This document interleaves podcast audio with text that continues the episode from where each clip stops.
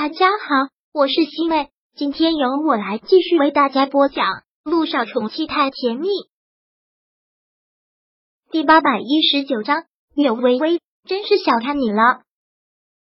说到这儿，柳微微有了片刻的停顿，她一定是疯了，才会跟一个陌生男人说这些。说到这儿，她的心剧痛起来。那一幕，那被抓奸在床的一幕，她这辈子都不会忘记。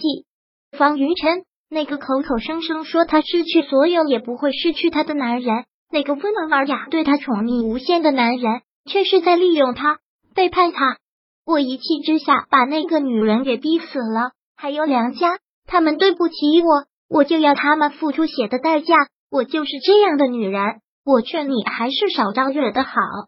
听到这儿，萧谭脸上悠然的表情浑然不见，平静的眸子燃起嗜血的光芒，英俊的脸上蔓延出一种暴力的狠劲儿。他自己用手掐死了烟头，丢到了地上，口气冷得沁人心骨。这样的人本就该死。如果是我，我会把那个负心汉也一起杀了。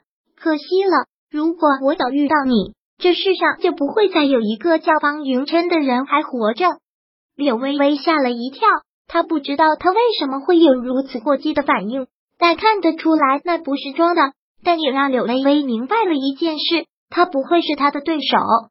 那个负心汉，我没机会给你出气。大梁家要什么时候消失？还有那些你恨的人是死是活，全听你一句话，只要你点头。他又吸了口烟，态度恢复到了那种优雅的悠然，口气很淡，却藏着侵略性的气息。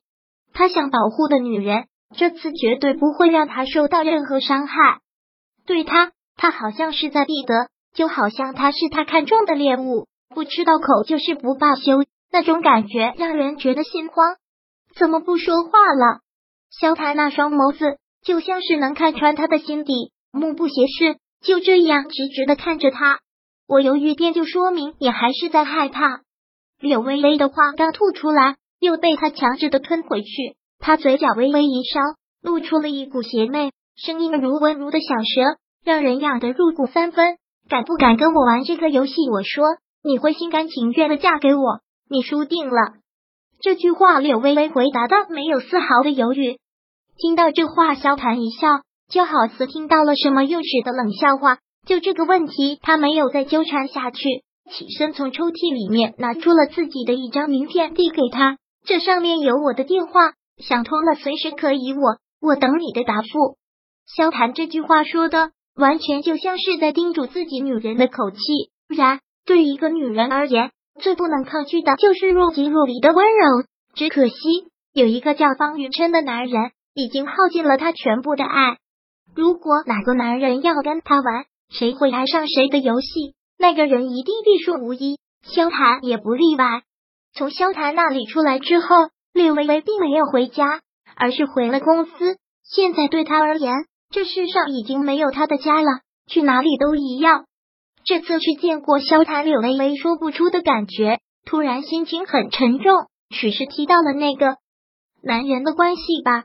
方云晨，他想忘却又永远忘不掉的男人，四年了，他都还清楚的记得，他跟他说的最后一句话是：“柳微微，我恨你，我这辈子都不会原谅你。”一走四年，杳无音讯，明明是他对不起他，到最后却让他背负了一身骂名，连解释的机会都不给他，就丢下，很快一走了之。那个女人的死压根就跟他没有关系，他为什么不肯相信？他们在一起三年，在他心里，她却只是一个心狠手辣的女人。罢了，既然没有爱过他，他又何必如此卑微？不过是让自己看清了自己，反正这辈子也不可能再遇见这一夜。柳微微没怎么睡，就这样熬到了天亮。可才刚一上班，就有一个疯女人气势汹汹的冲了进来，她还没有反应什么，迎面就是一个耳光，之后是一阵劈头盖脸的谩骂。柳微微。你这个小贱人真是看不出来啊！这么多年我真是小瞧你了。为了总监这个位置，你可真够拼的。上了萧谈的床，感觉如何啊？你倒是教教我，用怎样的床上功夫把他给征服的？上了他的床，柳微微不禁觉得好笑。这些人真是会捕风捉影，思想也真是够肮脏的。知道他进了他的房间，就猜想一定会是那种事。程飞，你嘴巴放干净一点啊！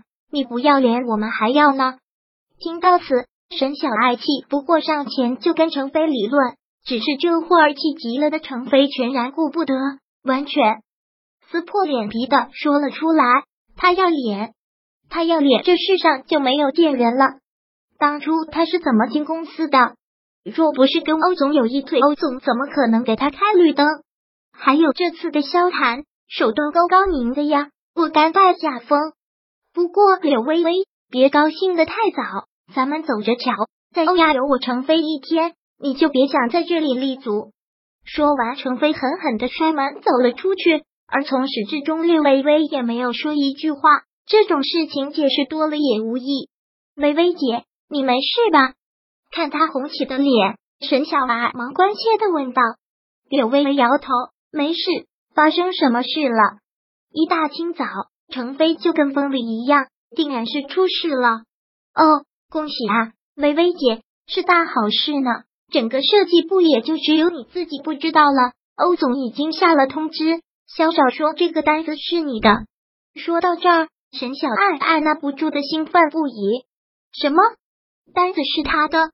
昨晚上他离开萧谈房间的时候，他压根就没决定什么，怎么会动作这么快？是啊，这是大好事啊，所以程飞才疯了呀。他这是嫉妒，微微姐，你不用放心里去。等你当上了总监，程飞那就是秋后的蚂蚱，怎么可能斗得过你？